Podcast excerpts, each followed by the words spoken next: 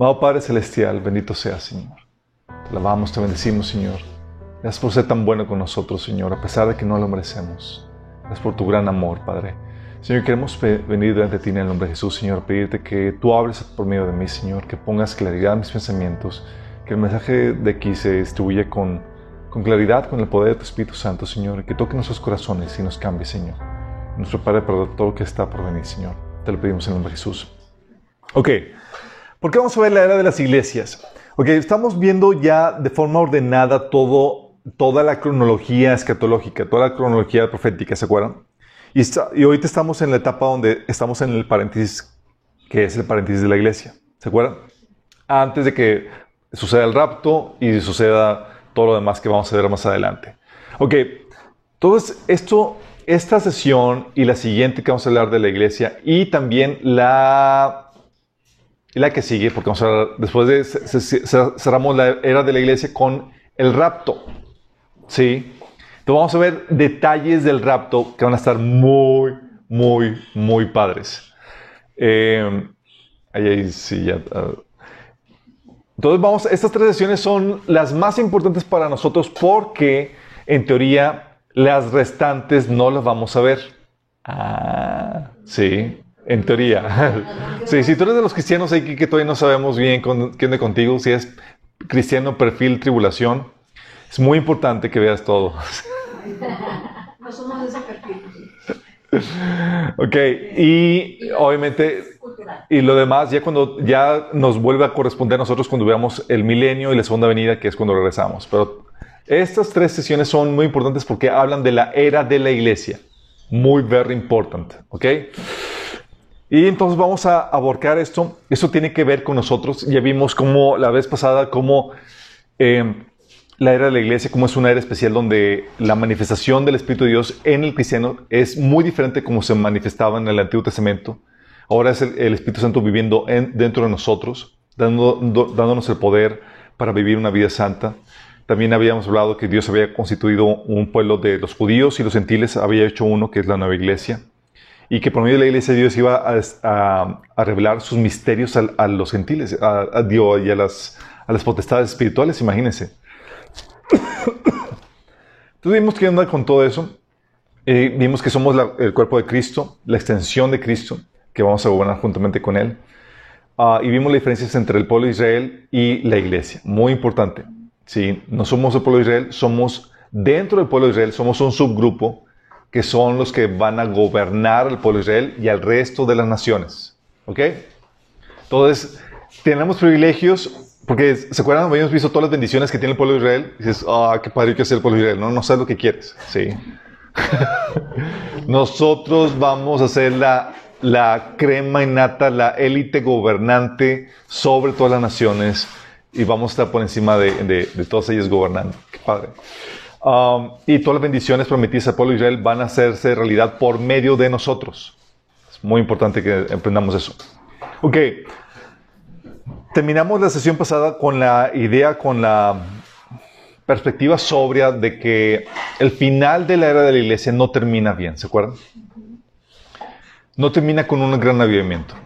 Termina con una eh, decadencia del cristianismo, donde el cristianismo se va a estar caracterizado por falsos maestros, gente no renovada, o sea, gente que profesa el cristianismo porque realmente no ha, no ha nacido de nuevo, eh, y, por un sistema religioso pseudo-cristiano que va a perseguir a los verdaderos creyentes, lo cual ya lo hemos visto a partir de, la Inquisición y demás, pero estamos a punto de verlo todavía aún más. Eh, vamos a hablar de la iglesia, digo, la, las iglesias de, Apocalipsis porque, chicos, um, tiene varios, varios propósitos el, ver las iglesias de Apocalipsis. Um, ya me imagino que todos aquí han leído el libro de Apocalipsis. El libro de Apocalipsis se divide con, escribe lo que has visto, lo que sucede ahora y lo que sucederá después. Y aquí en este pasaje de Apocalipsis 1.19 empieza la, división de todo el libro de Apocalipsis. Una sección es lo que has visto que se concierne a la visión que tuvo en el capítulo 1. La otra, lo, que sucede ahora, que es la era de la iglesia. Sí, las, problemáticas que está teniendo con la iglesia y lo que sucederá después, qué es lo que sucede después de la iglesia. Y la era de la iglesia, vamos a ver este esta situación, está plasmada en las eras, eh, en las siete iglesias de Apocalipsis, chicos. Deja explicarte.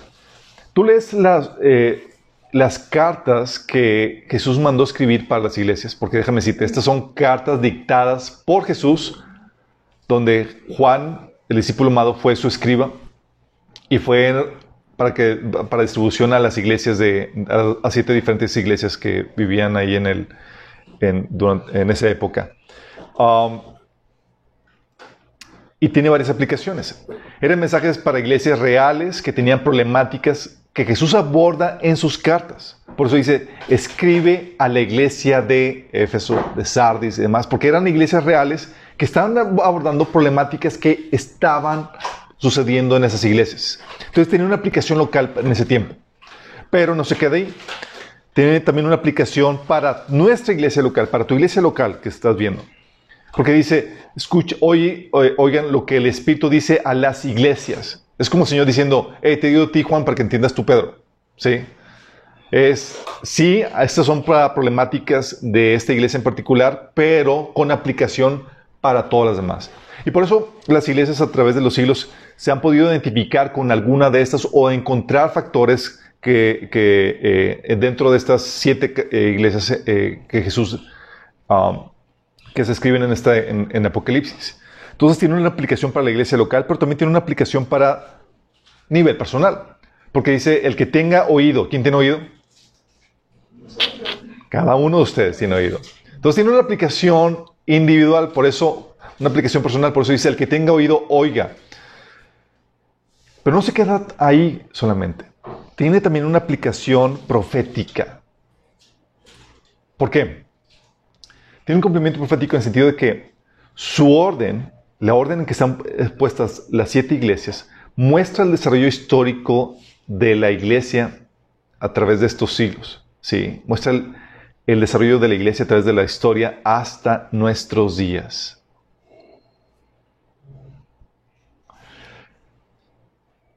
Esto tú lo puedes cuestionar, no es doctrina fundamental, eres salvo si, si no lo crees, no hay problema por eso. Pero te lo dejo para, sobre la mesa para que lo analices. Tú tienes que hacer la tarea. Acuérdate que, lo que todo lo que vemos aquí tú tienes que analizarlo y cuestionarlo y corroborarlo. Pero si te pones a analizar, dices, cada, eh, vamos a ver cada eh, iglesia, pero cada perfil de la iglesia tiene características que evidentemente se identifican con cada perfil de la iglesia a través de los siglos. De otra forma, ¿por qué se escogieron de entre todas las iglesias estas siete iglesias? y no otras. Había un montón de iglesias, chicos. La iglesia de Corintios, por ejemplo, un montón de problemáticas. Sí. Había la iglesia de Colosenses. Había un montón de iglesias. No eran solamente estas iglesias, chicos. La iglesia de Jerusalén, por ejemplo. Pero no solamente había un montón de iglesias, sino ¿por qué, no ¿por qué escoger estas siete y no otras? ¿Y por qué en este orden?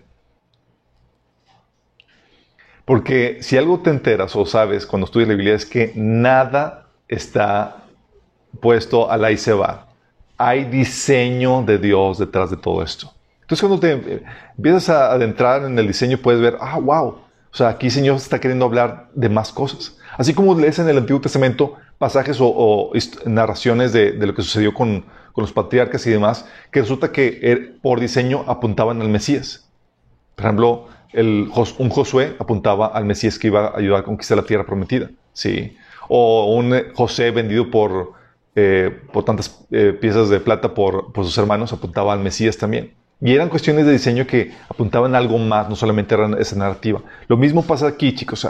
acuérdense que la profecía en, el, tema bíblico no solamente es cuando, bajo la concepción griega de que digo algo que va a cumplirse en futuro y se cumple. No, sino que en la Biblia se ve la profecía por patrón, por diseño.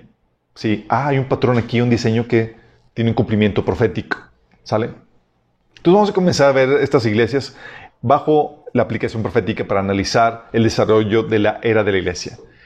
Y lo, que lo hace emocionante es que ya estamos en la última era.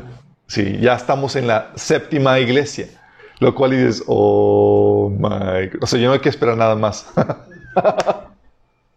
Vamos a comenzar con la iglesia de Éfeso. ¿ok? La iglesia de Éfeso. ¿Cuál fue, ¿Cuál fue esta iglesia? ¿Cuál fue su contexto? Ok, Éfeso, no si sepan, pero significa el deseado, el querido. Fue eh, una ciudad fundada en el 1400 antes de Cristo. Y ahí en en ese lugar, en Éfeso, estaba el templo de la diosa madre, que era la madre de Zeus y de un montón de, deidades.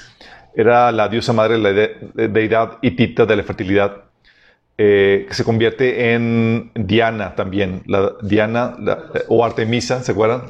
Era una problemática ahí en Hechos 19, donde eh, estaban clamando que grande es Artemisa o Diana eh, de los Efesios.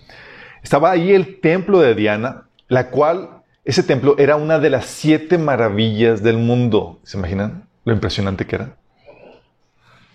Fue, de hecho, Éfeso, una de las, de, fue capital de Roma eh, de la provincia de Asia. Tan importante era ese lugar. Y era la ciudad que era considerada la reina de Asia. ¿Te imaginas? O sea, era lo más opulente y lo más majestuoso que te puedas imaginar. Era muy rica, era muy hermosa. Y fue el centro de estudio de magia y de artes ocultas. ¡Órale! El centro, chicos. Algo así como lo que sucede en Veracruz, ¿cómo se llama? Este, Catemaco. Bueno, pero acá de, mayor, acá, acá era, fresón. Sí, acá era, era fresón. Hay niveles, chicos. Sí, era el centro de magia y artes ocultas. O sea, quería hacer un trabajito, ibas a Éfeso. ¿Ok? Um, y Pablo ahí hizo su obra misionera por dos años. Estuvo ahí compartiendo el Evangelio por dos años, imagínense. Eso viene en Hechos 19. De hecho, ahí fue donde se, armó el alboroto porque Pablo, con lo que estaba predicando, pues estaba dándole en la torre a los que hacían sus ídolos eh, eh, de Artemisa y demás. Eh, Tal punto fue la obra de Dios y tan fuerte, aunque era el centro de, estudio de magia y de artes ocultas, Dios lo convirtió en el centro misionero de Asia. La obra de Dios tan maravillosa. Dices, wow, o sea, dices aquí, ni uno se va a convertir, está lleno de plagado de ocultismo. Y dices, ¿cómo que no? Órale. Y se convierte en el centro misionero de toda Asia. ¿Cuántas veces no, no has dado por vencido alguna persona que dice, no, hombre, este ni, ni, va a escuchar el evangelio, ni va a aceptar ni nada, y le compartes y nada, que fue el más sensible. Dices, un Éfeso, chicos, era un Éfeso, sí. Entonces se convirtió en el centro misionero de Asia y eh, se dice que Timoteo fue el primer obispo de esa iglesia. Primero Timoteo 1.3, cuando las cartas de Pablo a, a Timoteo, era Timoteo pastoreando la iglesia de Éfeso, imagínense. Entonces ves ahí que escribe esta carta a Jesús y comienza con el título que Jesús utiliza para las cartas. Y vas a encontrarte que en todas las cartas Jesús utiliza un título que va acorde a la problemática que se está viviendo en cada iglesia. Dice el título, aquel que tiene las siete estrellas en la mano derecha, del que camina en medio de los siete candelabros de oro. Sí, las estrellas hacía referencia a, los ángeles de, las iglesias, que algunos dicen que se refiere a los ángeles asignados a los santos eh, o se refiere al pastor. Ya saben que vamos a ser angelicalizados cuando seamos, eh, resucitemos. Y los candelabros se refiere a las iglesias. Eso lo, encuentras en el primer capítulo, donde Jesús empieza a explicar el significado de, las estrellas y de los, de los candelabros. Entonces estás hablando Jesús de que Jesús el que se pasea entre las iglesias, ¿sí? Y que tiene las estrellas en su mano derecha. Y comienza este reporte, estas, son cartas muy concisas, muy breves. Se nota que lo escribió un varón. Al grano, chicos. Así como que va directo al grano, chicos. Nada con que de hecho, ni tiene saludos para ella nadie. Es como que, lo que... Y, funciona más como un reporte de cómo estás. Entonces les da una radiografía a cada iglesia de cuál es su condición, cuál es su situación. Y eso es muy importante, porque sin una radiografía no, tendrías una forma de saber que vas bien o que hay algo mal que tengas que corregir. Y Jesús nos da esas radiografías. Muchas veces esas radiografías vienen por las personas menos deseadas. Está pasado. que dan feedback pero no de forma agradable y por parte de tu enemigo. Y Dios utiliza también a tus enemigos para darte esa radiografía.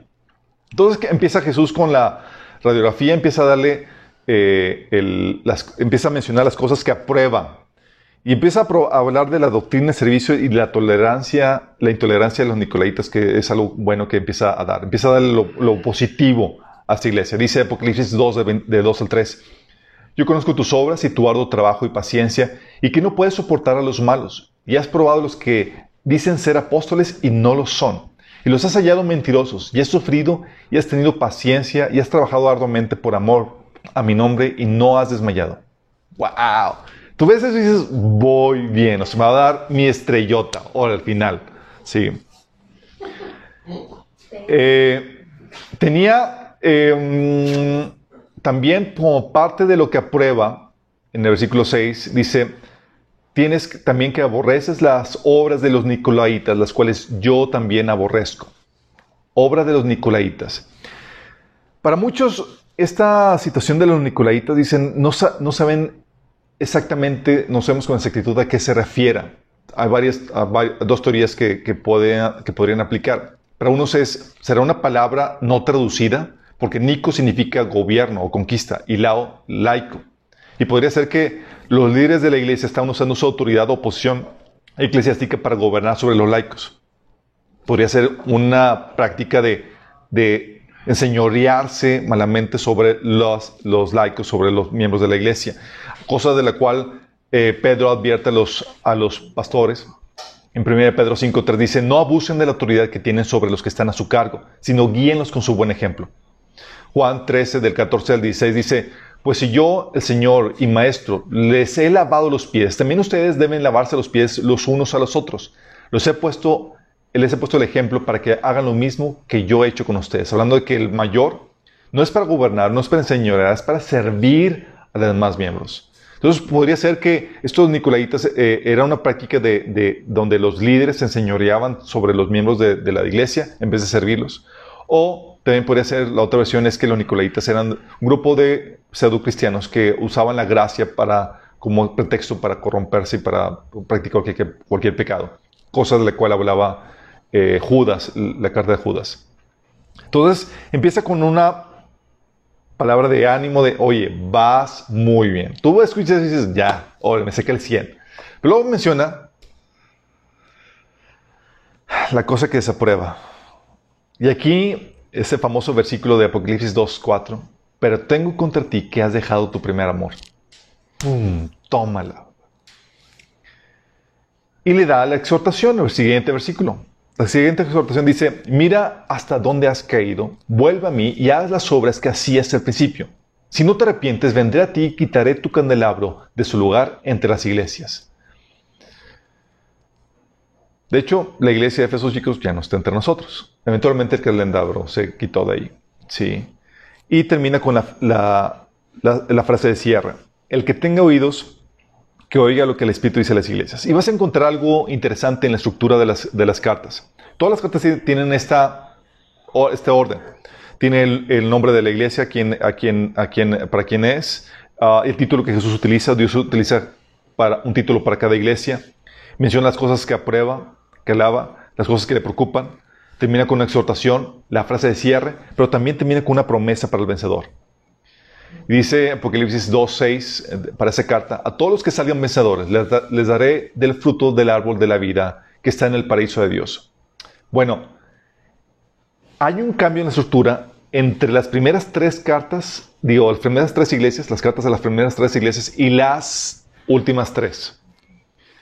En donde la promesa, la frase de cierre en las primeras tres cartas aparece antes de la promesa.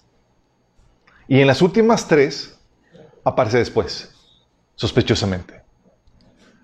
Se permiten teorías, chicos. A ver, ¿por qué pudo hacer que el Señor simplemente se le cuatrapió y, ah, pues me olvidó aquí la frase de cierre? Oh.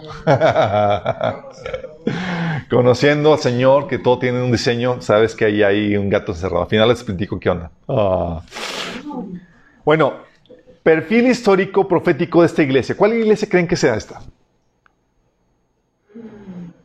No digan que minas, chicos, porque ya. Somos nosotros. eh. Nos dan pura doctrina. No, a ver, ¿qué?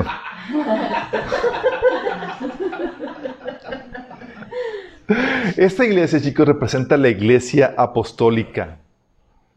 La iglesia apostólica con el celo por la doctrina y el trabajo misionero. Si algo se caracteriza de la, iglesia apostólica era la doctrina, pues tenemos que tener que poner el fundamento, chicos. De hecho, eh, este Pablo, el apóstol, no tendríamos el fundamento doctrinal si no fuera porque él estructuró todo esto en sus epístolas. No solamente eso, sino el arduo trabajo misionero se desvivían, se desgastaban, daban todo por alcanzar a más personas. Sí, era el trabajo pionero de, de ir a hacer el trabajo misionero y poner las bases del, cristianismo, que es eh, la doctrina. Pablo, en su celo, tú puedes ver su actitud en Hechos 20, del 28 al 31, cuando empieza a dar las palabras de advertencia y finales antes de despedirse de la iglesia justamente de Éfeso. Le dice, llamó a los ancianos de, Éfeso y les dijo, entonces cuídense a sí mismos y cuiden del pueblo de Dios, alimenten y pastoreen el rebaño de Dios, su iglesia comprada con su propia sangre, porque quien, sobre quien el Espíritu Santo los ha designado ancianos. Sé que después de mi salida vendrán en medio de, en medio de ustedes falsos maestros como lobos rapaces y no perdonarán al rebaño.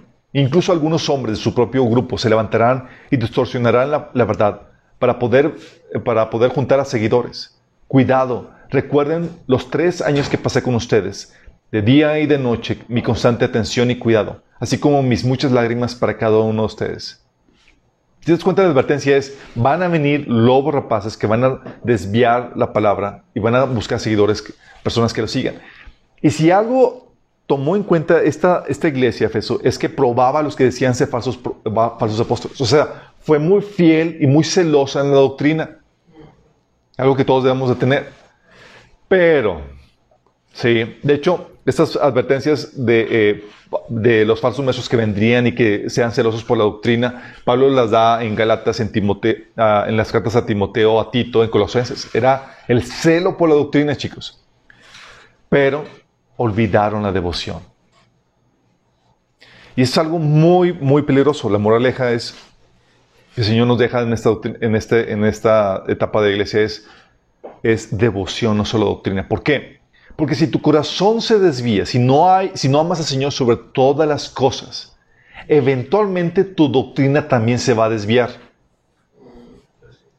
Se desvía tu corazón, ya no amas a Dios, se va a desviar tus prácticas, ya no vas a obedecer y vas a tratar de justificar tu desviación cambiando tu teología.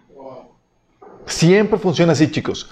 Muere tu, tu devolución, tu devoción y le sigue tu doctrina. De hecho, hay una frase que le llaman eh, disonancia cognoscitiva. No sé si lo han escuchado. Que no puedes practicar algo con una creencia que, que, que condene lo que estás practicando. Eventualmente se tiene que alinear eso. Lo mismo pasa aquí. A eso se refiere, a esa disonancia cognitiva. Si tu corazón se desvía, va a tratar de justificar ideológicamente esa desviación y la doctrina es la que se va a comprometer. ¿Vamos? Entonces, es muy importante esto. No basta que tengas una sana doctrina. Si pierdes el primer amor, eventualmente vas a perder la doctrina. ¿Sí? ¿Vamos? Entonces, esta es la iglesia de Éfeso, la primera iglesia, la iglesia donde, misionera con los fundamentos doctrinales. Es muy importante la doctrina, pero el Señor nos recuerda, hey, tu corazón, tu corazón. Sí, no solamente se trata que tengas y, manejas y sepas qué onda con esto, porque si no tienes el corazón bien, tu doctrina se va a comprometer eventualmente. Ok, esta es la iglesia de Éfeso. Tenemos la iglesia de Esmirna. Ok. La iglesia de Esmirna ya tienen una idea, me imagino, de qué perfil profético tiene esta iglesia. ¿Alguien tiene alguna idea? Ok, no tiene idea. Bueno, está bien. A través del nombre les ayude a decir, Esmirna viene de la palabra que es sufrimiento, muerte, donde viene la palabra mirra, ¿sí? De hecho, de ahí también se obtenía la, mirra. Y la mirra se obtiene de un árbol de Arabia y Etiopía y es usada para el embalsamiento de muertos, chicos. Juan 19, 34 ves cuando fueron eh, lo usaron para el embalsamiento de Jesús. También se utiliza como perfume, Salmo 45.8. Y como ingrediente de aceite de la unción que menciona en Éxodo 30.23. Mirra era entonces un componente que se utilizaba para, para perfumar el cuerpo eh, eh, que ya había fallecido. Sí, entonces está relacionado con la muerte. Actualmente, eh, ese lugar, Esmirna, es, se llama Izmir y se encuentra en Turquía. Ahí en ese lugar, chicos, estaba el templo de Zeus, el altar de Apolos, dios del sol, Afrodita, la diosa del amor y la belleza, y la patrona diosa Cibele. Cibele, ¿se acuerdan de Cibele? Cibele, Cibele. Cibele, o también conocida como Rea, que era hija del cielo y la tierra, y era la madre de Zeus, Poseidón, Hades y todas esas entidades demoníacas.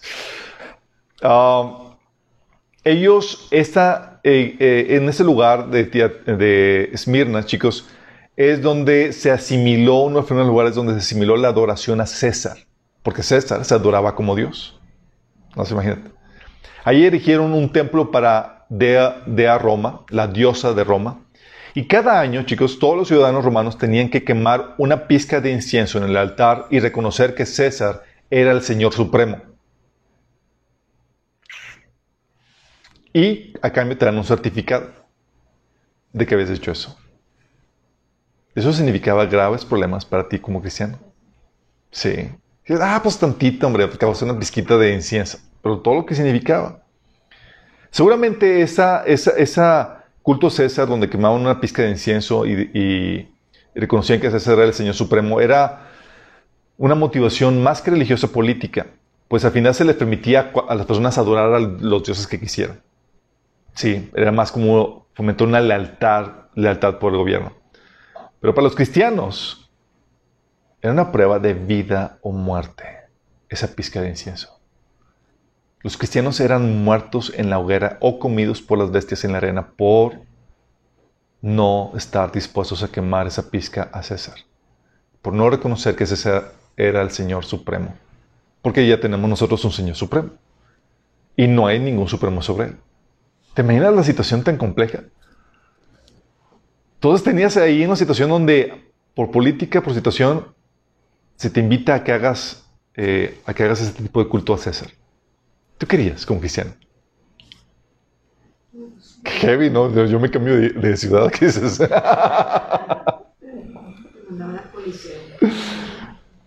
Título que Jesús utiliza. Soy el primero y el último, el que estuvo muerto y ahora vive. Y comienza con las cosas que alaba de esta iglesia. Dice Jesús en Apocalipsis 2.9, yo sé de tu sufrimiento y de tu pobreza. Escuchas eso y dices, ¡ay, pobrecitos! Pero tú eras rico. Conozco la blasfemia de los que se te oponen. Dicen ser judíos, pero no lo son, porque su sinagoga le pertenece a Satanás. Vóytelas. Esta es una iglesia sufrida y pobre. Y pero Jesús le dice, pero eres rico. Contrástala con la, Odisea, quien se creía rica y próspera, y Jesús le dice, pero eres pobre, ciega y desnuda, imagínate. Cosas que le preocupan a esta iglesia. Ninguna. Órale, ninguna, chicos. En su reporte no le preocupaba nada Señor ahí. Pero le daba una exhortación, palabra de ánimo. Apocalipsis 2.10 dice, no tengas miedo de que estás a punto de sufrir. Palabra de ánimo. Señor, yo esperaría que me digas, te voy a librar de lo que vas a sufrir. Y yo, pues, ¿cómo que no tengas miedo, Señor? ¿Qué está queriendo decir? Dice, el diablo meterá a algunos de ustedes en la cárcel para ponerlos a prueba y sufrirán por 10 días. Pero si permaneces fiel, incluso cuando te enfrentes a la muerte, te daré la corona de la vida. Es impresionante lo que, todo lo que conlleva ese pequeño versículo, porque está hablando Jesús reconociendo quién estaba detrás de esas personas que metían a la gente a la cárcel y que persiguen a los cristianos. Es el mismo Satanás que estaba propiciando esa persecución. Y cómo esto le da en la torre a cualquier evangelio de prosperidad que podríamos eh, eh, asimilar. Porque aquí la, solución del Señor, la palabra de ánimo Señor no fue, te voy a librar de tus problemas. Es, sé fiel hasta la muerte. Señor, me prometieron que me voy a hacer rico. Lo que se te promete es que no vas a sufrir la segunda muerte. Sí. La frase de cierre. No tengas miedo porque estás a punto de sufrir. La promesa para el vencedor. Al que salga vencedor, no sufrirá daño alguno de la segunda muerte. ¿Te das cuenta? Muy acorde. Sí. Cada cosa, cada componente es, oye, una iglesia de, sufrimiento que estaba pasando persecución. Y todo parece sumamente diseñado por Dios porque incluso estaban pasando eso en una ciudad cuyo nombre significa sufrimiento. Entonces, oye, Señor, así como que ¿qué estabas tramando aquí? si me voy a ir a una iglesia, a una ciudad que signifique riqueza. si esas vamos. Pero, ¿qué eso? ¿Cómo estaba el, diseño en eso? Y cómo el Señor utiliza eh, el título incluso, el que estuvo muerto pero ahora vive, dándole palabra de aliento para la problemática que enfrentar. Oye, vas a sufrir persecución y la palabra de ánimo. No vas a sufrir la segunda muerte si te mantienes fiel. Sí. Y la, esperanza que pone el Señor no es en ese tiempo de que te voy a librar de la persecución, sino vas a volver a vivir. Sí. Qué genial. La, la, esperanza la pone en la, hacia la segunda venida. Um, ¿qué, perfil histórico profético tiene esta, esta iglesia, chicos? ¿Ya les sonó la campana un poquito? ¿Qué perfil es? No, no la iglesia misionera. ¿Alguien más? ¿Por 10 puntos? Allá los del fondo. ok, iglesia. Es la iglesia perseguida por Roma. Después de la iglesia eh, apostólica, la, del inicio, vino una época de persecución intensa a manos de Roma, chicos. Sí, no, no fue la Inquisición, es Roma. Roma persiguió a los cristianos. Sí. De hecho, encuentras eh, muchas narrativas acerca de eso. Hay muchos eh, testimonios de, cómo los, los, cristianos fueron perseguidos. Tienes, por ejemplo, el testimonio de Policarpio, el obispo de Esmirna, de ese lugar, chicos. En el 166 después de Cristo, dice, eh, se rehusó a negar la fe. Dijo este, este obispo, 86 años le he servido a Jesús y nunca me ha hecho ningún daño. ¿Cómo podría ahora blasfemar a mi rey, quien me ha amado tanto? Wow. Y con eso marcó su destino a morir como mártir. Tenías que esta iglesia, chicos, estaba siendo perseguida y la iglesia a lo largo de la historia siempre ha sido perseguida. Hay episodios más intensos que otros y hay regiones donde se sigue persiguiendo. Por ejemplo, ahorita en el Oriente, en Medio Oriente, la iglesia sigue siendo perseguida. De hecho, hoy hay más mártires que todos los mártires del pasado, imagínate. Hoy en día, chicos, por lo intenso que, está viendo la persecución. El hecho que vivamos ahorita con libertades no significa que sea así en todo el mundo. Pero los ataques a la iglesia primitiva llegaron por varios frentes. Uno fue por el, legalismo, sí, que era la negación completa de la redención de Cristo, porque tenías que, decían que tenías que creer en Jesús, pero aparte, o guardar toda la ley. Entonces venía el ataque de ahí, y si no guardaba la ley, era, eras perseguido. Pablo por eso decía, si, si predicaba la circuncisión, porque todavía soy perseguido. Pero Pablo no predicaba el legalismo. Y lo perseguían los creyentes legalistas que, eh, que querían forzar a los gentiles a que se circuncidaran. También era, vino al frente el ataque por el gnosticismo, que negaban la, la humanidad de Jesús. Ellos decían que Jesús no pudo haber sido encarnado porque dentro de su paradigma lo espiritual, lo perfecto, lo santo no podía mezclarse con lo, con lo corrompido que es lo material. Entonces no podía ser que Dios, lo perfecto, lo puro, lo santo, se haya hecho carne. Entonces para ellos era, Jesús no, no vino hecho en carne. Pero también vino, el ataque de la iglesia primitiva vino con él por medio del culto al César, el cual negaba el señorío de Cristo. Ponían a César como el Señor supremo sobre todo. Y para el cristiano eso no es. Jesús es el Señor de todo. Entonces tenías que estar dispuesto a padecer, a sufrir por tus convicciones, chicos. No más imagínate. Perseguir, ser perseguido y más. Y luego menciona ahí el pasaje que eh, ibas a ser perseguido por 10 días. Interesantemente, esto se relaciona con el periodo de persecución de, por parte de Roma, porque los, los historiadores lo dividen en cuánto crees, en 10 episodios, en 10 épocas. Durante la persecución romana murieron 5 millones de creyentes durante esa etapa. 5 millones. Y eso suena un buen, pero no tanto como los 6 millones de judíos que murieron con Hitler. Pero si, si consideras cuántas personas eran la población mundial de ese, de periodo, pues obviamente eran mínimos, 5 millones era bastante. Y tienes que eh, las 10 eh, etapas de persecución, una, la primera fue por manos de Nerón, del 54 al 68, donde Pablo fue decapitado y Pedro fue crucificado. La segunda la tienes del 95 al, al 96 por Domiciano, donde Juan fue exiliado. ¿sí?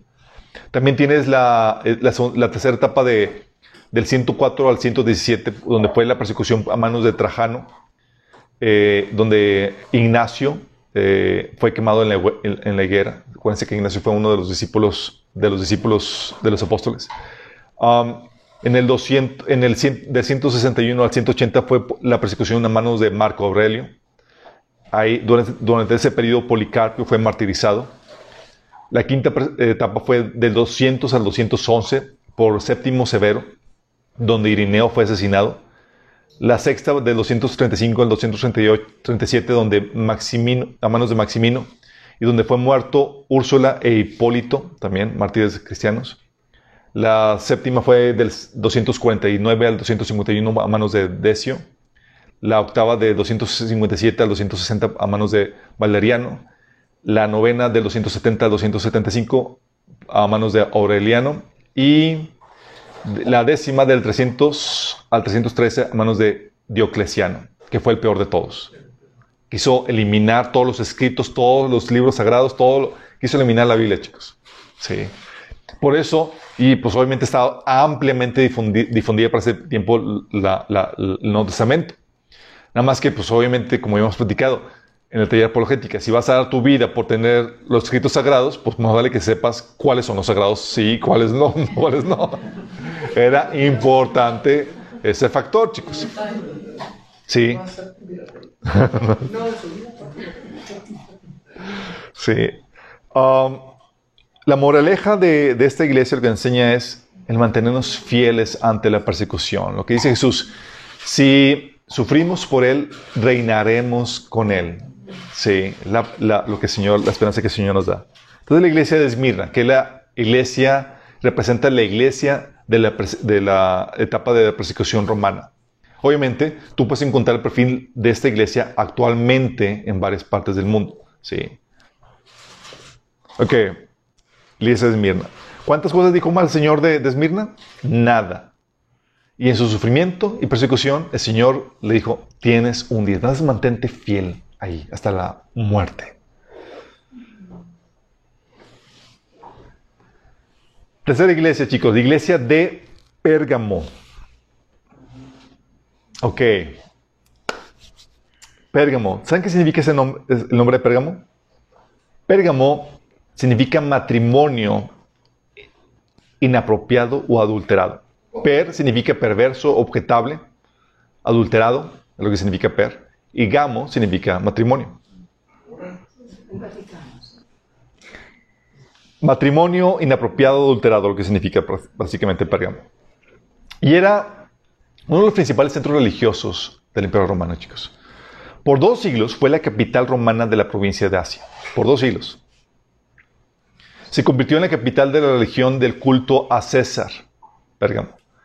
Y el emblema de la ciudad que tenía, tenía un emblema esa ciudad que era la serpiente enrollada en un bastón.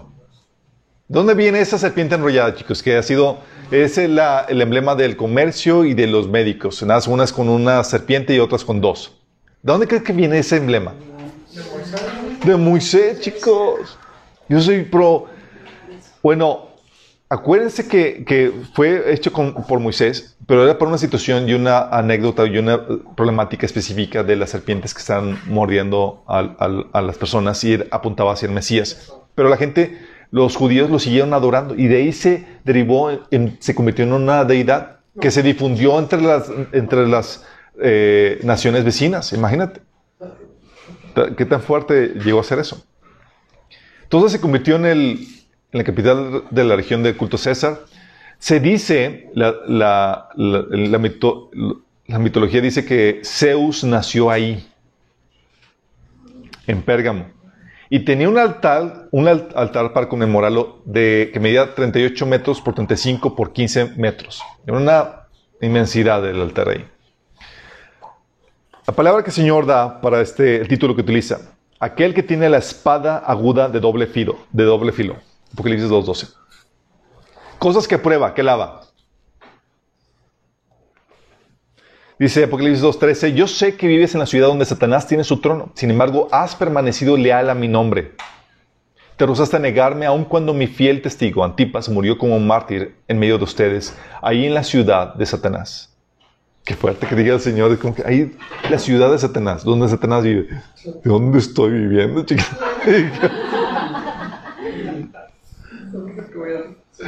Pero fíjate lo grueso del asunto. Aquí el Señor le dice, huye de ahí porque Satanás habita ahí. No, Señor los mantiene ahí. Mi poder es superior al de Satanás. Ok, todo comienza bien. ¿sí? Entonces dices, oye, venga Señor, vale. ¿Cómo que voy a sacar puro, puro, puro 10? Cosas que desaprueba.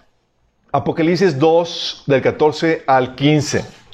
Dice, tengo unas cuantas quejas en tu contra. Uh, tengo algunas cuantas quejas. Yo, ¿Cómo que quejas? Yo, yo muy bien, Señor. Uno, toleras a algunos de entre ustedes que mantienen la enseñanza de Balaam, quien le enseñó a Balac a comer, a, comer- a hacer tropezar al pueblo de Israel. Les enseñó a pecar, incitándolos a comer alimentos ofrecidos a ídolos y a cometer pecado sexual. Toleras asimismo a los que sostienen la doctrina de los nicolaitas. Órale. Que tienes a los que enseñan, a los que toleran. Fíjate la, el reclamo de Jesús. Su reclamo era que era una iglesia tolerante. Oye, pero pues que no la tolerancia es algo bueno. Sí y no. Todo, acuérdate que está regulado, chicos. Debemos tolerarnos unos a otros en nuestras deficiencias y demás, en el amor de Cristo, pero hay un límite a la tolerancia, donde entra la intolerancia, chicos, y la intolerancia es lo que se ordena. Aquí Jesús está ordenando la intolerancia a personas que estaban enseñando la doctrina de Balaam y la de, los nicolaitas. ¿Cuál es la doctrina de Balaam? Eh, aquí menciona, dice eh, que enseñó a Balac cómo hacer tropezar al pueblo de Israel. ¿Se acuerdan el episodio de, de, de Balaam? Fue eh, llamado por Balac para que maldijera a los, a los israelitas, para poderles ganar la batalla.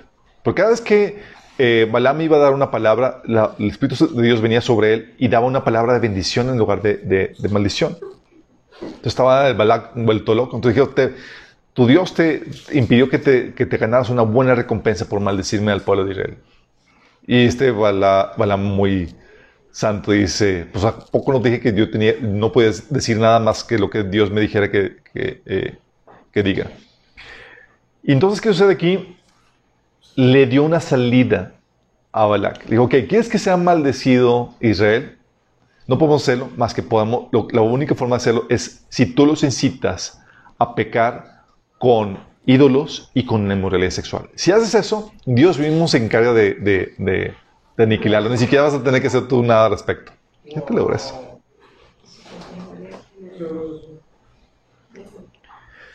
La exhortación, chicos, arrepiéntete de tu pecado o del contrario, vendré a ti y de repente pelearé contra ellos con la espada de mi boca. ¿Te imaginas el Señor peleando contra algunos miembros de la iglesia? ¡Qué miedo! Y hablando de la espada de la boca, fíjate cómo está hablando de cómo utiliza lo que, el título para, como relevante para cómo va a tratar a la iglesia. Y la frase de cierre, el que tenga oídos para oír, oiga lo que el Espíritu dice a las iglesias, promesa para el vencedor. Al que salga vencedor le daré del maná escondido y le daré también una piedrecita blanca en el que está escrito un nombre nuevo que solo conoce el que lo recibe. Y algunos se me han preguntado, ¿qué onda con una piedrecita blanca? ¿Por qué una piedrecita blanca? ¿O por qué da una piedrecita blanca con un nombre? ¿Saben por qué? No saben por qué. Un nuevo nombre. Esa piedrecita va a tener un nuevo nombre. Sí. Ah, estamos durmiendo con mi esposa el otro día que decimos que iba, y le iban a, iba a aparecer su nombre Damaris sin acento. ese es su nuevo nombre. Eh, un nuevo nombre. ¿Por qué un nuevo nombre, chicos? Déjame explicarte. Esta piedrecita, chicos, donde se te da un nuevo nombre. ¿Por qué? Porque cuando naces en una familia, el que te pone tu nombre es tu padre. Sí. Y este es, eh, ahora es tu Padre Celestial, que como ya eres hijo de la resurrección, te da un nuevo nombre porque es de la familia de Dios. Y te dan tu certificado de nacimiento o tu acta de nacimiento. O así como viene tu nombre, además que consta, ok, ahí estaba tu piedrecita blanca. Sí. Entonces ahí como que, oye, enséñame tu IFE, no, ahí te enseñas tu piedrecita blanca. parecer mucho. Sí, sí tienes, no, si le pierdes ya ahí. Creo que va, va a haber ahí copias de que... Sí, como que llegas con el Señor, Señor, ¿te acuerdas de Moisés y la piedra que, digo, las tabletas que destruyó? Um, ok, promesa para el vencedor. Entonces dice que al que salga vencedor le daré del maná escondido y también le daré, también le daré una piedrecita blanca con el, en la que está escrito un nombre nuevo que solo conoce el que lo recibe. ¿Cuál es el perfil profético de esta iglesia, chicos? ¿Cuál creen?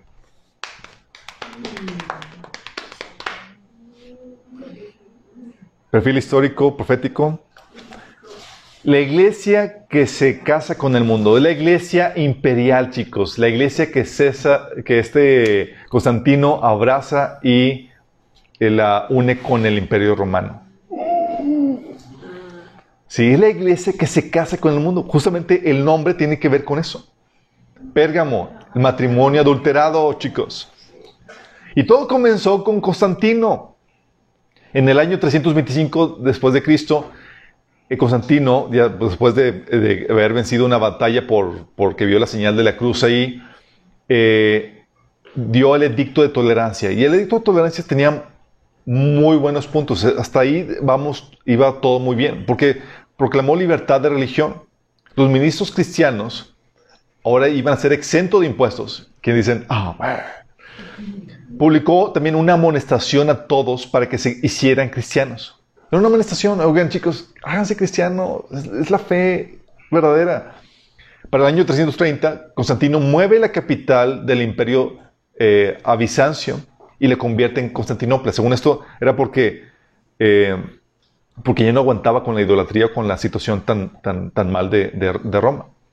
Lo que hizo Constantino fue, tuvo avances muy, muy buenos. Acabó con la lucha de gladiadores, Ah, la película. Sí, acabó con eso. Redujo los abortos. Había abortos, sí, había abortos, chicos. A los niños, acuérdense que había la prostitución eh, religiosa, sí, por los cultos que daban a sus dioses. Y pues obviamente los niños, todo eso, pues tenían que, se los deshacían. Ah, entonces abolió la, redujo los abortos, abolió la crucifixión, anuló los edictos de Diocleciano, que eh, eh, proclamaba la persecución contra los cristianos y se convirtió, aquí viene el punto, Constantino se convirtió en la cabeza de la iglesia. Vóytelas. muchas cosas buenas, ahí está, ahí lo, lo malo. Avanzó a los cristianos también a los altos mandos del imperio, chicos. Eras pastor, eres ministro, eres cristiano, órale Vamos a ponerte entre la crema y nata. Sí. Y eh, declaró el domingo como el día de adoración y de descanso y redujo la esclavitud. Hasta ahí parece, pues está muy bien. Pues a este, a José, lo pusieron también entre, en eminencia y demás. No, es que tuvo varios efectos que vamos a ver ahorita. Después de él vino Julián, el siguiente emperador, que reinó del 361 al 363 que buscó revertir todo lo que Constantino había hecho y volver a restaurar el paganismo. Sí, pero nada más duró dos años. El Señor dijo como que, no, me quedéis mal. Um, después vino Joyano, que él restableció la religión cristiana. Él gobernó del 363 al 364, un año. Pero lo que dio al traste al cristianismo, chicos, ya oficialmente, fue Teodosio, Teodosio, ¿qué hizo este Teodosio? Él gobernó del 378 al 395. Él convirtió al cristianismo en la religión del Estado. La oficial, ya. no te, no te exhorto que te conviertas, ya sabes que la conversión, la conversión de cristianismo debe ser voluntaria, sino que forzó las conversiones, chicos. ¿Te imaginas cómo forzas a la gente que se convierta? Y llenó las iglesias de gente no regenerada. La ambición por gobernar por parte de los pseudo-cristianos, el interés político, el paganismo y la... ah, eh, se empezaron a mezclar, empezaron a, incursionar dentro de la iglesia. Sí. Um, ya difícilmente distinguías quién era verdaderamente, cristiano y quién no, porque era, estaba ya bien corrompido el asunto. Es aquí donde entra a, colación lo que dice esa carta de la enseñanza del profeta Balaam. La Biblia habla de tres cosas de Balaam. Lo utilizan para sacar tres tipos de enseñanzas. Apocalipsis 2.14 habla de la doctrina de Balaam. Segunda Pedro 2.15 habla del camino de Balaam. Y Judas 1.11 habla de el error de Balaam. O sea, sacamos... Ahí hubo suficiente cuero para de dónde cortar ahí. Dice, ok, doctrina de Balaam se refiere al compromiso espiritual, a la amistad o al matrimonio con el mundo. O sea, si no puedes contra ellos, hazlos pecar, el adulterio espiritual. O no pudiste vencer a- al pueblo de Israel, vamos a hacer que, que- que se comprometan espiritualmente, que empiecen a adquirir prácticas paganas. El camino de Balaam es el alquilarse, hacer comercio con su don, porque él comerciaba con su don, ¿sí? Y el error de Balaam era sacrificar las riquezas eternas por las ganancias temporales. Él quiso, ole, ahorita en vez de la recompensa eterna. Ah, y es aquí donde eh, justamente también habla del error de Balaam y de la doctrina de los Nicolaitas, porque si algo se caracterizó era fue esta época también por el dominio de los líderes eclesiásticos sobre los laicos. Sí. Y es aquí donde vimos vemos el matrimonio pervertido de la iglesia con el mundo. El paganismo, lo que sucedió es que se le dio un título cristiano, chicos. Templos paganos se convirtieron en iglesias cristianas de la noche a la mañana. ¿Y quién se acuerda de, las bases legales y demonios que habitan ahí y toda la cosa? Ok, ya te imaginarás. Festividades, eh, eh, um, paganas se convirtieron en cristianas de la noche a la mañana. Los sacerdotes paganos empezaron a tomar un oficio como sacerdotes cristianos. El oficio de sacerdote, chicos, sí se manejaba en el Antiguo Testamento, pero también como se manejaba con los paganos. Los líderes religiosos se llamaban sacerdotes. Fue solamente un cambio de nomenclatura, chicos. Las- incluso las estatuas. Ya no es este, este Zeus, ahora es Pedro. Sí, Barbón y demás. Y ya le cambiamos. Sí. Ah, y es aquí lo, lo fuerte del asunto, porque lo que la persecución no logró contra el cristianismo, el matrimonio con el mundo sí lo logró. Fíjate lo fuerte asunto. O sea, la persecución, entre más persecución, o sea, 300 años de persecución, chicos. Y lo único que hacía es que el cristianismo aumentaba, se refinaba, se santificaban y nomás no podían con, con los cristianos, chicos. Se multiplicaban. Pero tan pronto vino el compromiso con el mundo. Cambiaron los cristianos los harapos de la persecución por las sedas de las cortes del Imperio Romano. Y eso le dio el traste a la, santidad, a la, al, fervor del cristianismo, chicos. Empezaron a comprometer todo eso. La moraleja, no ames al mundo ni las cosas que él ofrece. 1 Juan 2, de 15 al 16 dice, no amen al mundo ni nada de lo que hay en él. Si alguien ama al mundo, no tiene el amor del Padre. Porque nada de lo que hay en el mundo, los malos deseos del cuerpo, la codicia de los ojos, la arrogancia de la vida, proviene del Padre, sino del mundo. Y está hablando de lo que en el mundo se refiere a los deseo- deseos del cuerpo, las comodidades, chicos. Tú quieres estar como tu cuerpo quiere estar bien. Sí. La codicia de los ojos, la avaricia, chicos. Sí, yo quiero esto, yo quiero el otro. O la arrogancia de la, de la vida, los títulos, las posiciones. Bueno, eso el cristianismo lo abrazó. Ya si tú eras cristiano, ya ser líder cristiano era, no era como lo, lo era Pedro, que decía que los apóstoles estamos puestos como, como los últimos en el desfile. hacemos hambre, persecución, somos, nos, nos insultan y, y dice Pablo en 1 Corintios 4 que somos la escoria del mundo. La escoria. Ya ser líder ya no es a la modalidad de, de- de- de Pablo. Ahora es, eres bien vestido, tienes privilegios, tienes estatus, tienes posición. Era, sí, compraron el éxito del mundo, chicos. Y ahora, ser apóstol era ser, tener esa posición. No sé cómo, a qué apóstoles me acuerdan hoy en día, chicos. A tal punto, que chicos, eh, adelante. A tal punto de que, no sé si han visto apóstoles de hoy en día que dicen de que, oye, si me ve, si, me, si, yo tengo un saco todo roto, ¿cómo vas a pedirme bendición? Sí, yo, si vieras a Pedro, digo, a Pablo, sí. Pero, ¿qué pasó? Se abrazó al mundo, chicos. Esa es la iglesia de Pérgamo. La iglesia imperial, la iglesia que se casó con el imperio romano. Pero todavía, o sea, todavía le habla el Señor de que tenía cosas buenas entre todo esto. ¿Sale? Vamos todavía, ok, sí se empezó a corromper, pero todavía hay cosas rescatables.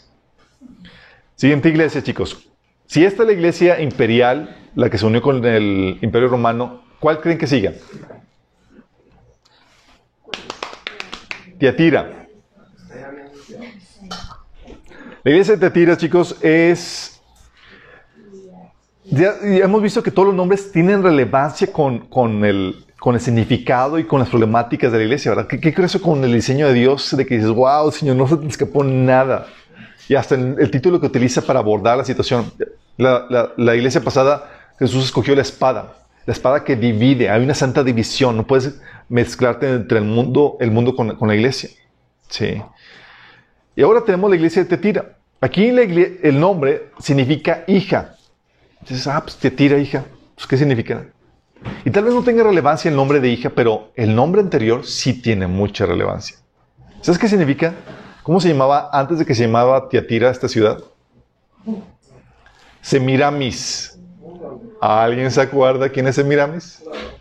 La mamá de, Nimrod. La mamá de Nimrod, chicos. Según la leyenda de Babilonia, esta eh, Nimrod se casó con Semiramis, que era de la, que según eso la mujer eh, era de lo peor. Sí, era una prostituta y demás, bruja. Y se embarazó de Nimrod. Y esta señora mata a Nimrod. Lo mata y hace, eh, divulga de que, de que ahora estaba embarazada de Nimrod. Bien loca. Bien loca, exactamente. Sí. Y lo que hacían, chicos, y lo que hacían era que, eh, señal de luto por, por este, de la muerte de Nimrod, eh, eh, quemaban eh, un pedazo de leña, ¿sí?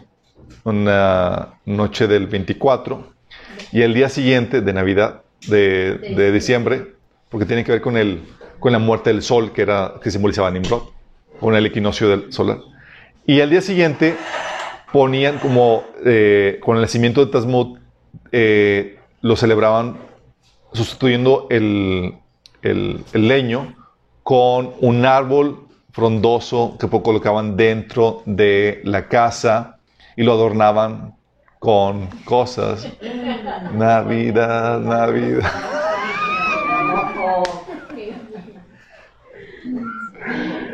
La verdad, chicos, es que... Esas prácticas, esas celebraciones, chicos, están ustedes con, con el dios Sol eh, que, que muere en el solsticio de invierno y es resucitado conforme, eh, conforme los días se hacen más largos. Sí, lo que se, entonces era, eh, se debe celebrar con el leño que era quemado y, y al día siguiente plantado con un árbol cortado que se ponía dentro de la casa y, se, y era adornado. Sí, chicos, la Navidad como se celebra hoy en día tiene eh, raíces paganas. Eso significa que no debemos de celebrar la Navidad. Miren, hay de ustedes si no me traen mi regalo de Navidad. No llegamos. No llegamos. No.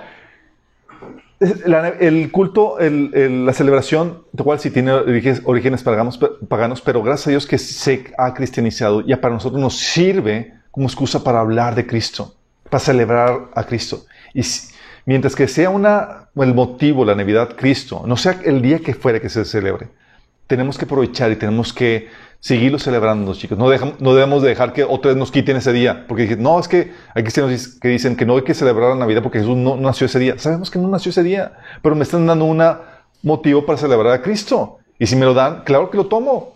Sí. Y si y ahorita el árbol ya perdió ese significado pagano que, tiene y demás. O sea, no estás rindiendo el culto al, árbol ni nada. Pero es una oportunidad que tenemos para hablar de, nuestro Señor. Y, pero tenemos que reconocer que Jesús no nació ese día, que ese día tiene origen pagano, porque luego andan cristianos todos traumados porque, ah, por ejemplo, hay un, video de, que se llama Seiges que, que empiezan a hablar de que el cristianismo eh, como eh, tiene, viene de fuentes paganas, porque dicen que nació eh, Jesús en, Navidad. Y un hermano me dice, oye, oye, brother, es que vi el video de Seiges y, y resulta que todo lo que hemos creído entonces es de origen pagano. O sea, entonces Jesús, los, tres reyes magos, que son tres estrellas y son cosas paganas, y Jesús el 25 de diciembre realmente había otras, otras celebraciones. Le digo, ¿y dónde la Biblia dice que nació en diciembre? Y que, ah, no, ¿verdad?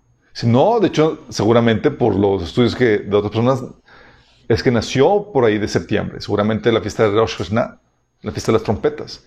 Pero no nació en diciembre. Sí. Pero ustedes ya saben eso, chicos. Ustedes no se lo van a poder decir, ah, sí, el cristianismo tiene puras fuentes paganas. No, ya saben, sí, esta celebración particular se cristianizó, se cristianizó eh, del paganismo y ahorita la aprovechamos y nadie nos la quita. Sin nada que Xmas, no, Christmas. ¿Sale? Sí, y celebran, ¿no? Así como, no, felices fiestas, no, feliz Navidad. Y Cristo te bendiga. Hola. Ah, el título que utiliza Jesús, del Hijo de Dios, el que tiene los ojos como llamas de fuego y los pies como bronce pulido. ¿Se acuerdan de...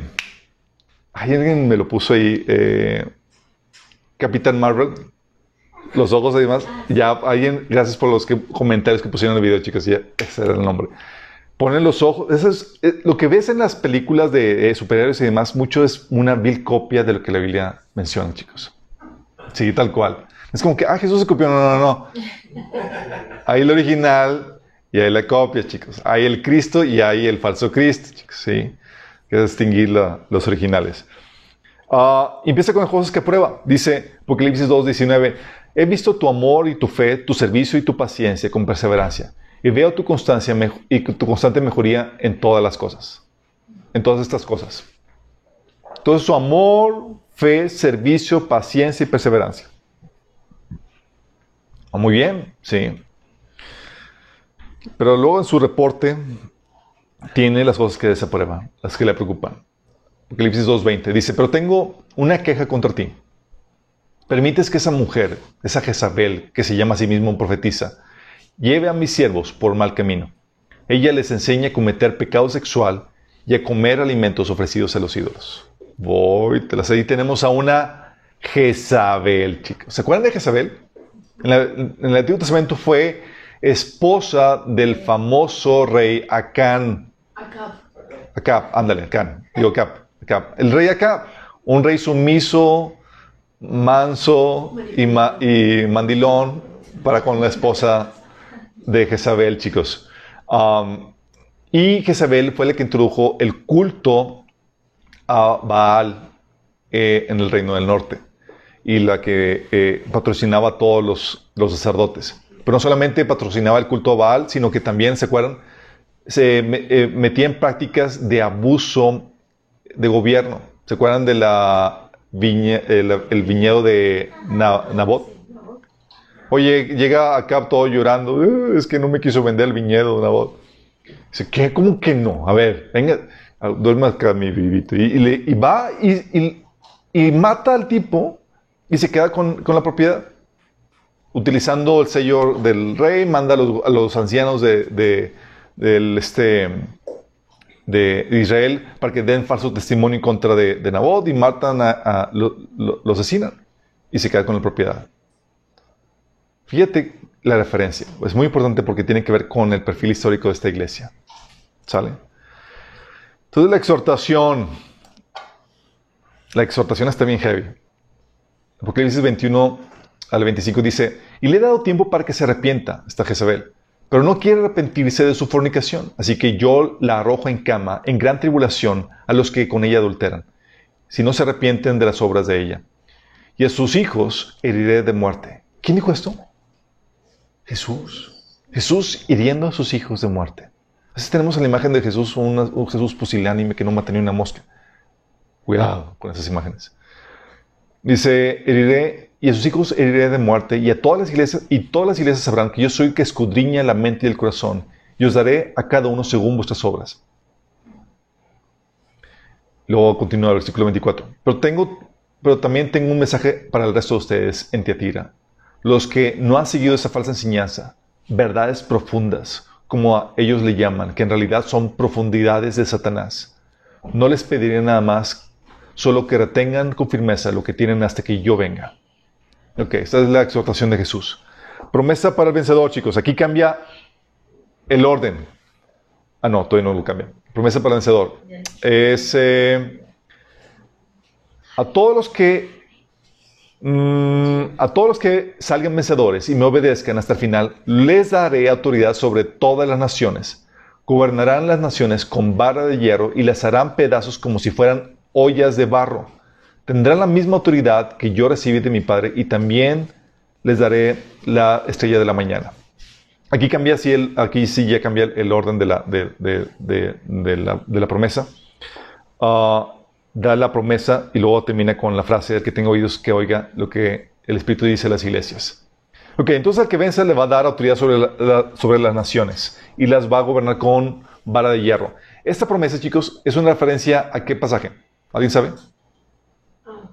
Es un salmo, sí, Salmo 2, que habla de, es un salmo que es para el Mesías. Y aquí Jesús está diciendo, hey, ¿eso que es para mí?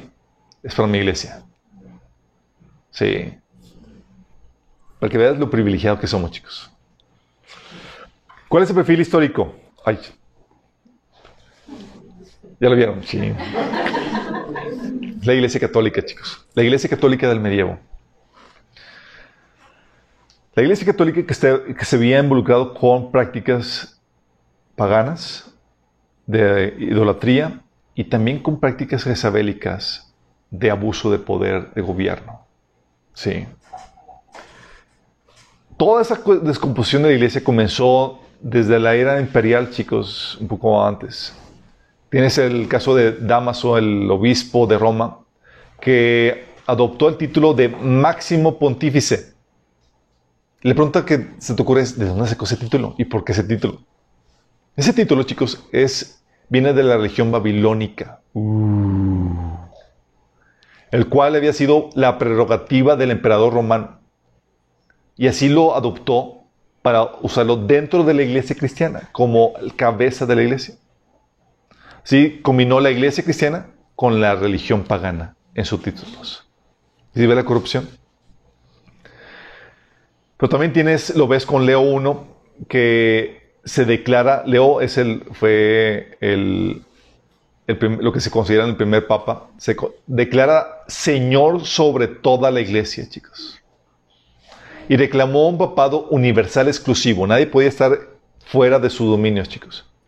Y incluso decía que la resistencia a su autoridad es el camino seguro al infierno. De hecho, abogó como pena de muerte como como. Eh, la herejía, eh, eh, el castigo era la pena de muerte. Sí. Um, bueno, esta ese que donde ves que encaja muy bien el perfil de la iglesia de Teatira porque tienes el personaje de Jezabel que enseñaba idolatría y el abuso de autoridad. Tú ves a Jezabel, como habíamos visto, es lo que hacían. Y lo que sucede es que tienes a esta iglesia que empieza a perseguir a los santos por intereses terrenales, chicos. a los verdaderos creyentes, a los que deciden no someterse a las desviaciones de la iglesia. Y era que si no decides someterte a la doctrina de la iglesia, a las desviaciones de la iglesia, eras perseguido y eras catalogado como hereje. Eh, de hecho, una de las cosas que se utilizó era la Santa Inquisición, que se, acopla muy bien a las prácticas de Jezabel, chicos. ¿Qué decía Jezabel? Testigos falsos que te, eh, eh, se levantaban en contra tuya y se quedaban con, tus terrenos, con, con, tus bienes. ¿Sabes qué hacía la Santa Inquisición? cualquiera persona te podía acusar, te mandaban a, morir y de tus propiedades se dividían la mitad para la iglesia y la mitad para el gobierno. Tal cual. Qué buen negocio, ¿verdad? Pero tienes que eso fue evolucionando, chicos. Tienes que comenzó eh, con este Damaso León como les comenté, Nicolás I, que fue el papa más grande desde Gregorio I. Él gobernó del 858 al 867 y fue el primer papa en usar corona. Órale. Si creas que eran humildes y sencillitos, no. Y para apoyar, sus pretensiones de autoridad universal, usó con gran efecto las decretales pseudo-isidorianas. Libro que apareció en el año 857 y contenía documentos que pretendían ser cartas y decretos de, los, de obispos y concilios del siglo II y III. Todos ellos tendientes a enaltecer el poder del Papa. Eran documentos espurios, falsificaciones premeditadas de antiguos documentos históricos, chicos. Pero su carácter, por su carácter falso o espurio, se descubrió, no se descubrió sino hasta varios siglos después. O sea que su carácter espurio se descubrió, eh, o sea que Nicolás sabía que eran falsos o no, cuando menos sí mintió al afirmar que se habían conservado en los archivos de la iglesia romana desde tiempos antiguos. Pero sirvieron a su fin de sellar con la autoridad de la antigüedad las pretensiones del sacerdocio de la iglesia en la Edad Media. El papado, producto del transcurso de varios siglos, se presentaba como algo que había sido completo e inalterable desde el comienzo, desde Pedro.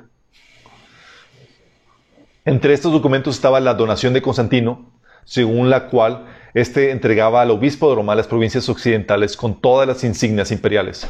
El objeto fue datar desde, desde cinco siglos antes el poder del temporal del, Papa, que en realidad descansaba en las donaciones de los reyes Pipín y Carlomán. El más colosal, esto se le cataloga el más colosal fraude literario de todos los tiempos. Fortaleció más el papado que ningún otro medio y en gran parte constituye la base de la ley canónica de la Iglesia romana hoy en día. Fíjate, su base en una falsedad. Tienes también, después de eso, el uh, Adriano II, Adrián, eh, Juan eh, VIII y Mariano I, que gobernaron en el siglo IX. Con estos papas comenzó la época más negra del papado, del 870 a 1050. Los historiadores han llamado a esta época desde Nicolás I a Gregorio VII, la medianoche de las edades oscuras, imagínate lo terrible, donde el soborno, la corrupción, la inmoralidad y el derramamiento de sangre lo hacen casi el capítulo más negro de toda la historia de la iglesia. Pero, digamos, con Sergio III, que el bueno del 904 al 911, que tenía una concubina llamada Marosia. Nunca le pongan a una hija suya, Marosia, por favor ella, su madre Teodora y su hermana llenaron la silla papal de amantes e hijos bastardos. Se hicieron del, palacio papal una cueva de ladrones. A este periodo de la historia se le conoce como el reinado de las rameras o la pornocracia. Inocencio III, de 1198 al 1216, fue el más poderoso de todos los papas. Reclamó ser vicario de Cristo o vicario de Dios, que significa representante de, Jesús aquí en la tierra, o supremo soberano de la iglesia y del mundo. ¿Por qué de la iglesia cuando podemos ser gobernadores de todo el mundo, chicos? acuérdense lo que vimos en Apologética. O sea, los gobernantes tenían que pedirle permiso a la iglesia para ver qué, qué terreno conquistar. Y la iglesia decía, tú acá y tú allá. Sí. este Ignacio eh, decía tener el derecho de deponer a reyes y príncipes. Él decía quién rey gobernaba y quién no, chicos. y que todas las cosas en la tierra y en el cielo y en el infierno estaban sujetas al vicario de Cristo.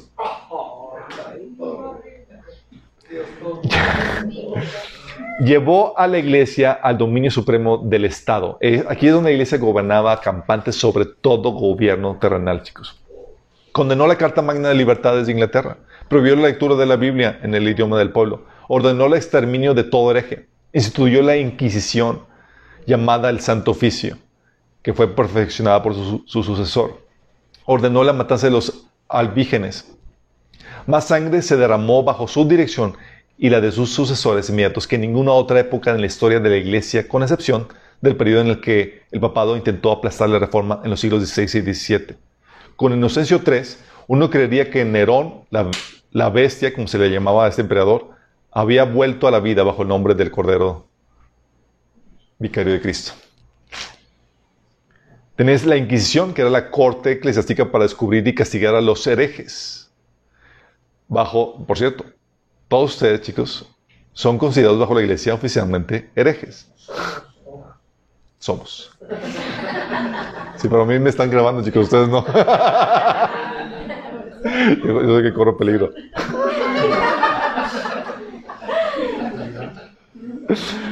Imagínate, cualquier sospechoso podía ser torturado sin saber el nombre de su, de su, acusador. El proceso era secreto, el inquisidor pronunciaba sentencia y eh, la víctima era entregada a la autoridad civil para ser encarcelada de por vida o para ser quemada. Los bienes de la víctima se confiscaban y se repartían entre la iglesia y el Estado. Ya ven él aquí. En el periodo inmediato después de, Inocencio III, la Inquisición hizo esta obra más mortífera en el sur de Francia, aun cuando hizo grandes multitudes de víctimas en España, Italia, Alemania y los Países Bajos. Más tarde, la Inquisición fue el arma principal del intento papal para sofocar la reforma. Se dice que en los 30 años de 1540, Em, era, eh, fue la situación, eh, bajo esta, mm, fue la institución donde, que exigía,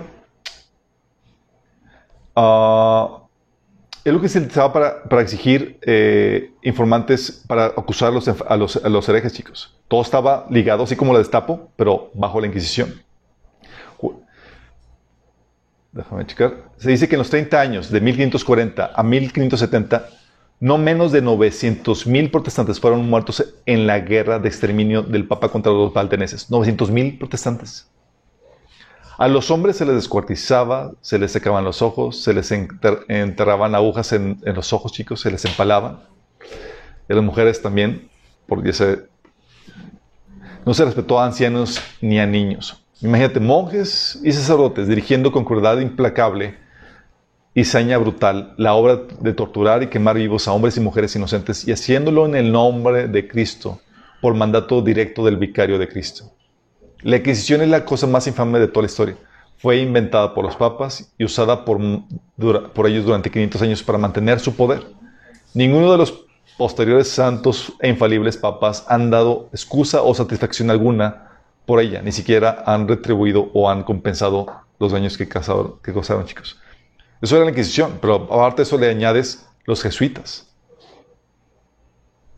que fue la contestación de Roma a la asociación luterana, que eh, también estuvo trabajando, eh, eh, estuvieron trabajando en la Inquisición. De hecho, la Inquisición fue dirigida por los jesuitas con la Reforma. Y fue la orden fundada por el español Ignacio de Loyola, sobre el principio de la obediencia absoluta e incondicional al Papa, con el objeto de recobrar el territorio perdido ante los protestantes y los maometanos, y la conquista del mundo entero para la Iglesia Católica. La gente era todo para la Iglesia Católica. Su blanco supremo era era la destrucción de la herejía, el pensar cualquier cosa diferente de lo que el Papa mandara pensar, en pocas palabras para cuyo logro todo era justificable, el engaño, la inmoralidad, el vicio y aún el asesinato. Su lema era para la mayor gloria de Dios. Sus medios, las escuelas, buscando especialmente los hijos de clases dominantes y tratando eh, en todas ellas alcanzar el dominio absoluto del alumno. El confesionario, especialmente para, con los reyes y príncipes y gobernantes civiles o, quienes toleraban toda clase de vicio, a quienes toleraban toda clase de vicio y de crímenes contra, con tal de alcanzar su, eh, su favor. Tres, la fuerza persuadiendo a los gobernantes a que ejecutaran las sentencias de la Inquisición. En Francia fueron los responsables de la matanza de San Bartolomé, las guerras religiosas, la persecución de los hugonotes, la revocación del edicto de tolerancia de Nantes, la Revolución Francesa. En España, los Países Bajos, al sur de Alemania, Bohemia, Austria, Polonia y otros países dirigieron la matanza de multitudes sin número. Mediante estos métodos detuvieron la reforma en el sur de Europa y virtualmente salvaron a la ruina del papado. Los jesuitas son es lo que dice Napoleón Bonaparte. Los jesuitas son una organización militar, no, una orden religiosa. Su jefe es un general de un ejército, no un mero padre de abad de un monasterio. Y la meta de esa organización es el poder. Este Napoleón sabía muy bien sus enemigos. ¿Ves con la, por medio de la iglesia, chicos, el exterminio de los albo, albijoneses o cátaros en el sur de España? al norte de España y también al norte de Italia, donde estaban ellos. Ellos predicaban contra la inmoralidad del clero, las peregrinaciones y la adoración de santos y de imágenes. Rechazaban del todo al clero y sus pretensiones y a la iglesia de, y a las iglesias de, Roma les acusaban de todas sus pretensiones, les echaban en cara sus pecados. Hacían mucho uso de las escrituras, vivían una vida abnegada y tenían gran celo por la pureza moral. Ya en 1167 eran quizás la mayoría de los habitantes del sur de Francia, imagínate. Y en, en, 1200 eran numerosos en el norte de Italia y de España, se están multiplicando. En el 208 el Papa Inocencio III proclamó una cruzada contra ellos. Ciudad tras ciudad fue puesta a espada y los habitantes asesinados sin distinción de edad ni sexo. En 229 se estableció la Inquisición y en menos de 100 años los albigeneses franceses fueron exterminados. Está grueso, chicos. Tienes también la, la, contrarreforma que vino después de Lutero, chicos. En los Países Bajos la reforma fue acogida desde muy temprano. El luteranismo y luego el calvinismo. Y después, aún antes de, antes de ellos, eran, había muy tempranos eh, grupos como los anabaptistas, que eran cristianos, y de 1513 al 1531 se hicieron 25 diferentes traducciones de la Biblia en holandés, flamenco y francés por parte de los, cristianos protestantes.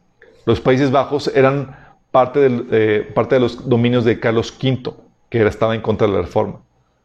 En 1522 él estableció la Inquisición y mandó que se quemaran todos los escritos luteranos en 1525 prohibió toda reunión religiosa en que se leyera la Biblia. ¿Te imaginas? ¿Irías a la iglesia, chicos? Es que vamos a leer la Biblia. Yo no voy. Sí. Um, no sé.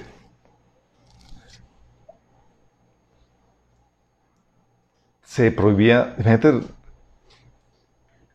ir a una reunión religiosa donde se leyera la Biblia. Era pena de muerte. En 1546 prohibió imprimir o poseer la Biblia, ya sea vulgata o cualquier traducción. Carlos V. Sí. Qué bueno que le hicieron chocolate.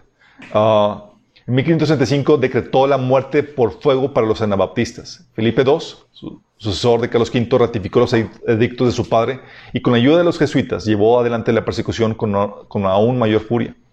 Por una sola sentencia de la Inquisición, la población entera fue condenada a muerte y bajo Carlos V y Felipe II, más de 100.000 fueron masacrados con crueldad increíble. Algunos eran encadenados a una estaca cerca del fuego y asados lentamente hasta morir.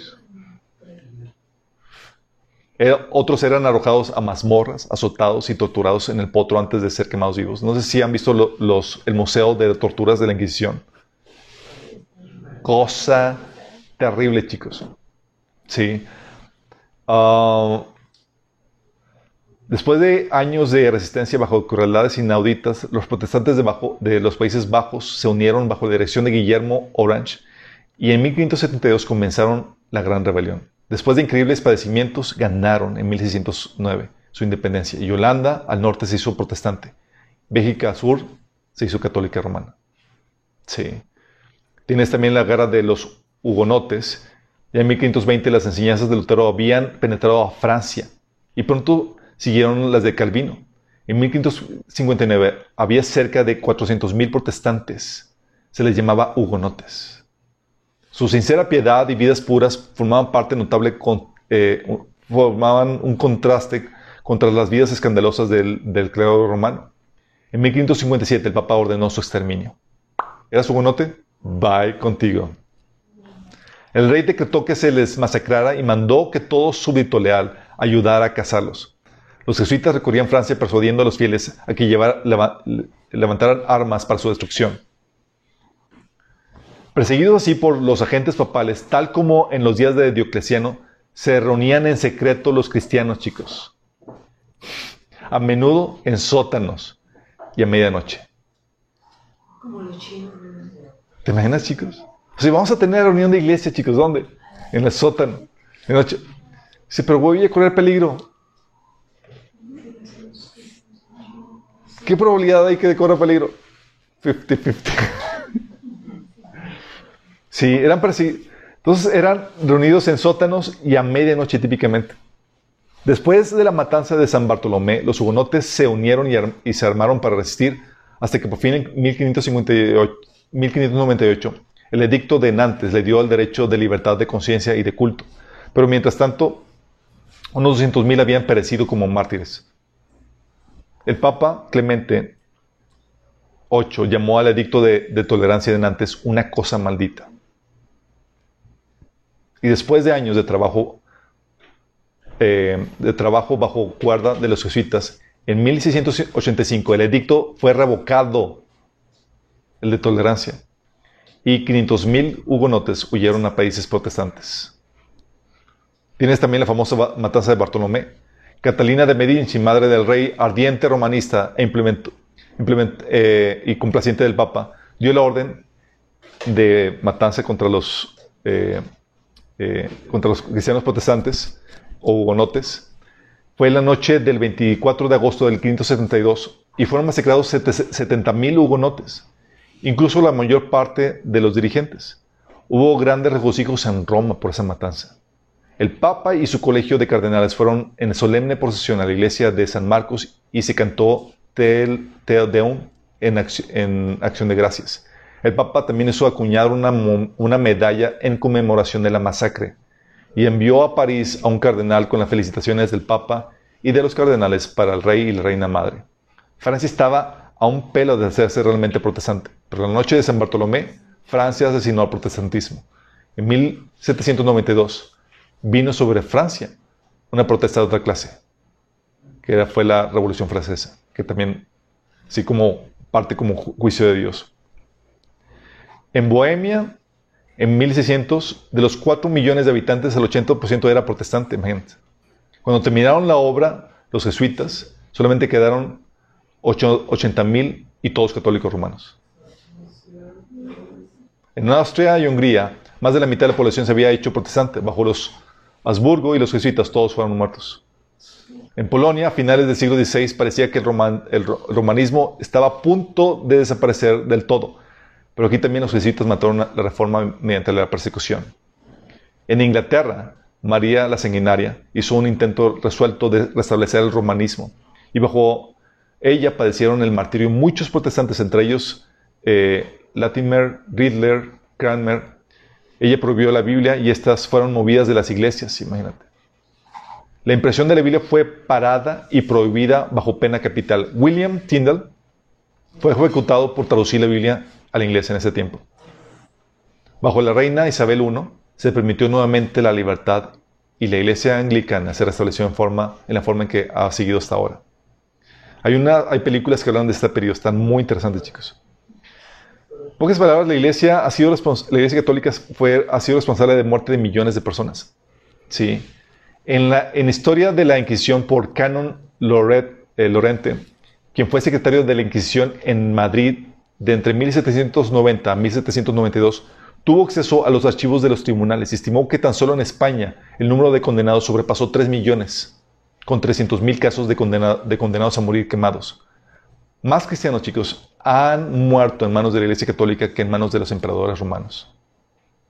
La Iglesia todavía retiene dogmas que le permiten a un papa realizar estas horribles prácticas de persecución y tortura. Y todavía mantiene las maldiciones y los edictos que nos condenan a nosotros como cristianos evangélicos como herejes, dignos de perseguir de la iglesia, eh, por la Iglesia Católica. Y aún así, a pesar de que todo está vigente, el 29 de marzo de 1994, un grupo de, de 40 protestantes o representantes de ambas iglesias, protestantes y católicos, firmaron un acuerdo que se titula Evangélicos y Católicos Juntos, la misión cristiana en el tercer milenio. Entre los evangélicos tenías a Pat Robertson, Charles Colson, John White, eh, sí, Mark Knoll, Richard Mao, Larry Lewis, eh, Jesse Miranda, Bill Wright, del de Campus Crusade, um, este, Dr. Oz Guinness, Dr. G.A. Packer, um, y el propósito del dicho documento era buscar una plataforma común para tratar problemas sociales.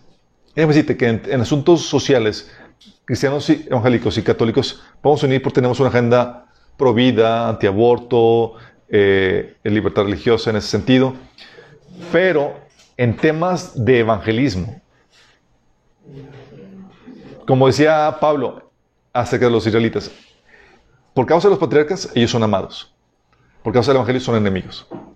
Sí, lo mismo pasa aquí. Todos los temas principales era, um, los temas principales presentados en el documento eran, sin embargo, no solamente sociales, sino el evangelismo, la libertad religiosa y los problemas, así como los problemas sociales. El documento consistía en 28, de unas 28 páginas y estaba dividido, dividido en siete partes. La primera era una introducción temática. En ella confirmaba, confirmó que había cerca de 170 millones de cristianos en el mundo, de los cuales eh, digo, 1.700 millones de cristianos en el mundo, de los cuales 1.000 millones eran católicos romanos y otros 300 millones eran evangélicos protestantes. O sea, poniéndolos todos en el mismo... Somos los mismos, chicos. A pesar de que los dos estuvieron creciendo, estuvieran creciendo, existían conflictos entre ellos y esto afectaba su testimonio como cristianos en el mundo. Está diciendo que, hey, no hay conflictos entre cristianos y católicos, chicos. Y continúan diciendo, somos llamados y estamos decididos a explorar formas de trabajar y evangelizar juntos para que la única misión de Cristo avance. Y es aquí donde la estrategia de la Iglesia Católica, bien usada, es, que somos de los mismos, tú no evangelices a los católicos porque somos de los mismos. ¿Sí? O sea, no mantengamos así. De hecho, si tú tratas de convertir a un, a un católico, se te ve mal porque eres de los fundamentalistas. Sí. Um, de hecho, con todo este background, la Iglesia Católica el 21 de mayo del 95 pidió perdón por todos los males y crímenes cometidos y permitidos por la Iglesia Católica a través de la historia. Obviamente, una cosa es pedir perdón y otra cosa es empezar a reembolsar todas las cosas que hizo. Sí, no hubo ninguna destitución. Um, y en este pasaje, en este, esta iglesia, chicos, hace referencia a que si, a, que si no se arrepentían, la carta dice que te voy a, aventar en gran tribulación. Entonces tienes que aquí empieza a cambiar, chicos, el, orden de la frase de cierre y la promesa del vencedor. Como que dando a entender que, Señor, que aquí hay una iglesia, aquí empieza a haber un cambio en las iglesias. Y muy bien puede ser que a partir de aquí en adelante son el tipo de iglesias que, van a estar vigentes cuando, cuando Cristo venga. Y aquí menciona, plegando el, sentido profético, es, eh, esta iglesia es la que pasa por la tribulación. Como dice, si no te arrepientes, vas a, te voy a aventar en gran tribulación, como dice aquí el pasaje. Sí. Pero si te das cuenta del perfil, cómo se va cumpliendo Pérgamo, Tiatira, eh, este, no, Tiatira, Esmirna, eh, este, Éfeso, todos tienen que ver con, este perfil profético, chicos, y va encajando a la profesión. Bueno, decimos, oye, la iglesia católica, sí, muy mal toda la cosa. ¿Cuál creen que siga? La protestante. De la iglesia católica, aquí, este perfil profético, Jesús todavía dice algo bueno. Vamos a ver la siguiente sesión. Cuando vemos la iglesia protestante. No dice nada bueno. ¡Ay! Vamos a ver qué onda con eso en la próxima sesión. Pero vamos a terminar con una oración. No, Padre Celestial, te damos gracias, Señor, porque tú nos llevas por esa travesía donde vemos el desarrollo de la iglesia, Padre. Señor, y tú nos llamas a aplicar esto en nuestras vidas personales y también en nuestras vidas locales, Señor. Señor, y tú no te preocupas por pisar callos, tú pisas callos de todo, Señor. La iglesia de Éfeso, aunque sea la inicial, la que puso los fundamentos, tú llamabas la atención, Señor, por haber dejado el primer amor, Padre. La iglesia Pérgamo por unirse con el mundo, Señor. Padre, y si tú ves cada uno de, los defectos o problemas o áreas de oportunidad que tenemos, Señor. Y damos gracias porque tú nos, tu luz, Señor, nos ayuda a ver, Señor, las cosas que tenemos que cambiar en nuestra vida, Señor. Padre, que seamos esas iglesias, esos cristianos atentos a tu reprensión, Señor, que están dispuestos a cambiar, a dejar aquello que te desagrada, Señor. Porque es para eso que tú nos lo, lo dices, Señor. Tú dices en tu palabra que tú al que amas reprendes, Señor y corrige, Señor. Y tú quieres evitarnos el tormento y el sufrimiento que viene por la desobediencia. Padre, ayúdanos a cambiar, Señor, a prestar atención a tus palabras de advertencia, Señor. Que seamos ese tipo de iglesia que no tienes nada malo que decirle, Señor. En nombre de Jesús. Amén.